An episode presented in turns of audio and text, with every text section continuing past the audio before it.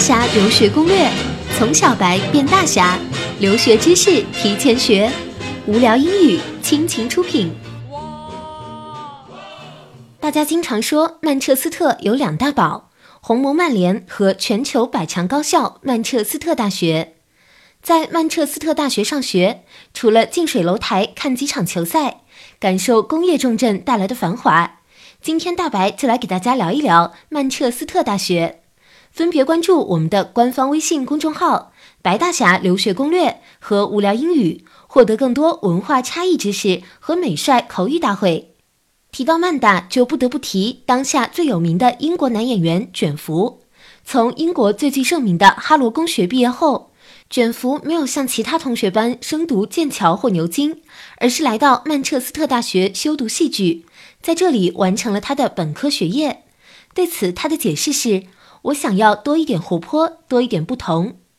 曼大位于风景秀丽的曼彻斯特城，和英国很多其他大学一样，曼彻斯特大学没有一个标志性的校门，也没有那种将整个校园围在一起的围墙，倒是有数条街道从校园穿过，车辆来往不绝。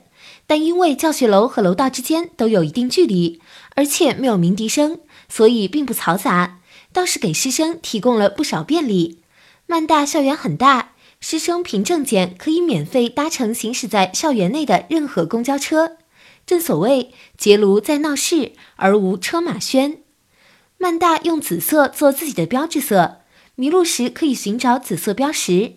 因为紫色在英国一向是皇室专用色，因为紫色燃料难寻，所以显得珍贵。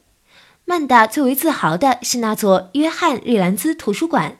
这座维多利亚时期的哥特式建筑被称为英国最美的图书馆，是瑞兰兹先生的遗孀用这种独特的方式来纪念丈夫约翰。约翰瑞兰兹图书馆馆藏规模仅次于牛剑，以宗教、艺术、文化以及部分科学书籍为主，收藏了许多古籍和珍本。在曼大上课和国内上课其实差不多，老师讲，学生听，但是没有教材。第一节课，老师会发课程的 review 预览，里面会有课程简介，每周 lecture 讲座的主题和参考文献，当然还有 reading list 书单。曼大每周的讲座课不会多，大部分的专业文科或者商科每周基本就四五节讲座，但是大量的工作需要靠小白们自觉课余去完成，比如阅读，在这边的学习中是很重要的一部分。课前读了讲座的参考文献和没读，去上课真的是完全不一样的感觉。